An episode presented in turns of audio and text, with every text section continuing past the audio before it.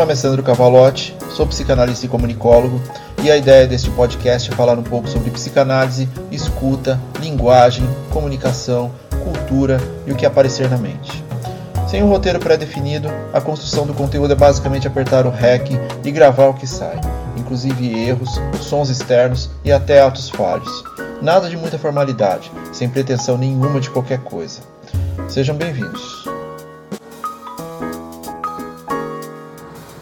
Episódio 52 Amar e proteger a sua criança interior. Ah, mundo adulto, responsabilidades, liberdade e boletos. Aquela fantasia que temos na infância e na adolescência de que a nossa versão adulta poderá tudo dependendo da forma que a projetemos, pode ser uma grande frustração. Na verdade, ela será uma grande frustração, porque ainda estamos sendo constituídos em relação ao nosso desejo. Temos aquela versão propaganda de que ser adulto é ter liberdade, quando na verdade nos sentimos mais presos do que nunca, seja ao contexto emocional, social e até físico. Comprar aquela SUV no comercial é sinônimo de poder dirigir livremente. Mas a realidade é diferente. É trânsito 95% do tempo. Os outros 5% são divididos entre pequenos momentos e talvez finais de semana. Muito da propaganda tenta trazer essa nossa criança de volta, mas somente em uma relação objetal de consumo, do que não tivemos, do que talvez gostaríamos de ter tido. Entretanto, esses pequenos gozos podem até nos satisfazer de tempos em tempos, mas o que está por trás desse querer? Precisamos deixar claro que não é uma época fácil para as gerações X que nasceram entre 65 e 80 e millennials de 81 até 96, os nascidos, estão entrando nos 30 com suas devidas frustrações nas relações de consumo Afinal, lá pelos anos 80, nós brincávamos na rua, haviam poucos brinquedos e tudo era muito caro. Um bom exemplo de frustração recente são os filmes da Marvel, que trouxeram toda uma estrutura de saudosismo e muito consumo por trás deles. Tais bonequinhos nos anos 80 não existiam, quando existiam eram inacessíveis. Os pais tentam sublimar de várias formas os tais bonequinhos, camisetas, cacarecos diversos. E parece simples dizer que sou adulto, não tenho mais interesse nessas coisas. Mas a criança, ali no setting analítico, urge por sanar esse pequeno desejo infantil. Sublimar é o ato de transformar instintos básicos de necessidades não aceitas pela sociedade em algo que pode ser visto como dentro da ética e da moral.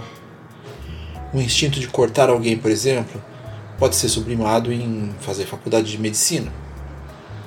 E tentamos fazer isso o tempo todo porque somos seres instintivos e que precisam se adaptar a regras para a convivência. Portanto, quando desejamos algo, simplesmente desejamos. E nosso desenvolvimento psíquico vai encontrando alternativas de chegar num meio termo para canalizar a nossa libido dentro de uma construção social. Artistas fazem isso o tempo todo, através da pintura, da dança, da música. Cantar uma morte não é matar, pintar uma relação é experienciá-la de certa forma. Dançar e expor toda a sua raiva é também uma forma de expressão. E até onde o brincar na idade adulta pode ser diferencial? Brincar na vida adulta é manter uma conexão com uma estrutura libidinal que tendemos a não querer revisitar. Na verdade, segundo Winnicott, a atividade mental da criança faz com que um meio ambiente suficiente se transforme em um perfeito, converte o relativo fracasso de adaptação em um sucesso adaptativo. A compreensão da criança reverbera a adaptabilidade o tempo todo. Portanto, por que não deveríamos utilizá-la em nossa versão com mais experiência? A tal adaptabilidade. Existem alguns pontos onde esse brincar é colocado do lado da nossa vida adulta. Ouvimos coisas como pare de chorar, cresça, você não é mais criança, na maioria das famílias. Nos desenvolvemos com a conceituação de que em determinada idade essa forma de adaptabilidade não nos é mais importante. Que acaba sendo exatamente o contrário. O brincar acaba sendo essencial quando falamos de resolução de problemas, melhores escolhas, racionalizações que não permitem construções criativas. Em análise, é fundamental essa reconexão com nossa forma mais primária, para rever o que funcionou e o que não funcionou. O que nos tornou o que somos, mesmo que com a visão de experiências ruins, e o que poderíamos revisitar agora com uma outra visão de mundo. Será que o que somos, o somos? Tem-se uma idealização de que tornar-se adulto apaga nossa criança. Isso não é verdade. O que fazemos é reprimi-la para que evitemos sofrimento relacionado ao que foi ruim, mas também ao que foi bom. Muitos de nós ouviram essas coisas como se comporte, respeite mais velhos, não responda, seja educado, ou mais clássico, cresça. E isso tem um efeito em nosso desenvolvimento.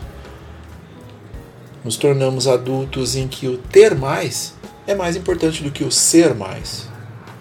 Em que temos que nos tornar tudo aquilo que fomos reprimidos durante nossa infância. Provavelmente para ainda agradarmos nossos pais ou cuidadores. Muitas vezes eles já se foram, já não estão mais entre nós, mas continuamos tentando deixar essa criança para trás para agradá-los. Pior ainda entre os millennials, que precisam lidar com a busca constante do sucesso e uma economia que não permite acesso a adquirir praticamente nada durável. E tudo tem que ser para ontem, senão são fracassados e vão se cobrar até o final desses, desses dias pois tudo é culpa deles mesmos, segundo os escritos do neoliberalismo. Crescer não é simples, mas crescer não é simplesmente tornar-se adulto. Dar voz e liberdade para que essa parte fundamental de você é primordial para sua autoestima e para o seu reencontro. Pois essa criança ela acena para você de tempos em tempos. E você sabe disso. Seja naquele filme do cinema, seja naquela roupa, seja naquele lápis de cor que talvez você nunca tenha tido, mas que seu filho tem em excesso, seja na hora de fazer a compra de material escolar para o ano, seja no fast food, em relação aos exageros, seja nos videogames, seja naquele cafuné que você gostaria de ter recebido mas que agora você faz questão de não faltar para seus filhos e filhas. Entretanto, quem poderia fazer cafuné em você? Portanto, ame, proteja e brinque com sua criança interior. Como um adulto, mas brinque. Se sentir que existem coisas a serem resolvidas entre vocês dois, procure o suporte de saúde mental. Desmistifique essa visão de que isso não é para você.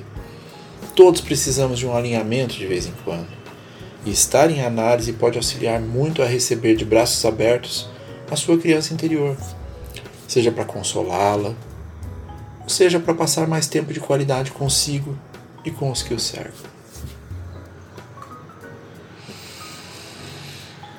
E essa fala foi apresentada por uma indicação de um ouvinte o artista é Juvenil Silva e seu álbum Super Qualquer no meio de lugar nenhum. E ainda lembrando, não se esqueçam de que estou em plena campanha de financiamento coletivo para o livro Psicanálise e Comunicação lá no Catarse. Lembrando que os 25 episódios mais escutados de 2021 serão reunidos numa publicação com acréscimos de conteúdos, inclusive de feedbacks de ouvintes. E a campanha vai até o dia 15 de maio de 2022. Portanto, caso tenha interesse em contribuir, o link está na descrição. As recompensas e como participar estão no link do perfil e as recompensas começam com 20 reais. Vale a pena dar uma olhada, tá? Agradeço muito o apoio, agradeço muito a continuidade desse tipo de conteúdo através desse suporte. E aproveito para agradecer a Escola de Psicanálise de Curitiba que está junto nessa empreitada com um curso muito legal como uma das recompensas, tá? Novamente agradeço a todos que puderem colaborar. Até o próximo episódio e fiquem bem.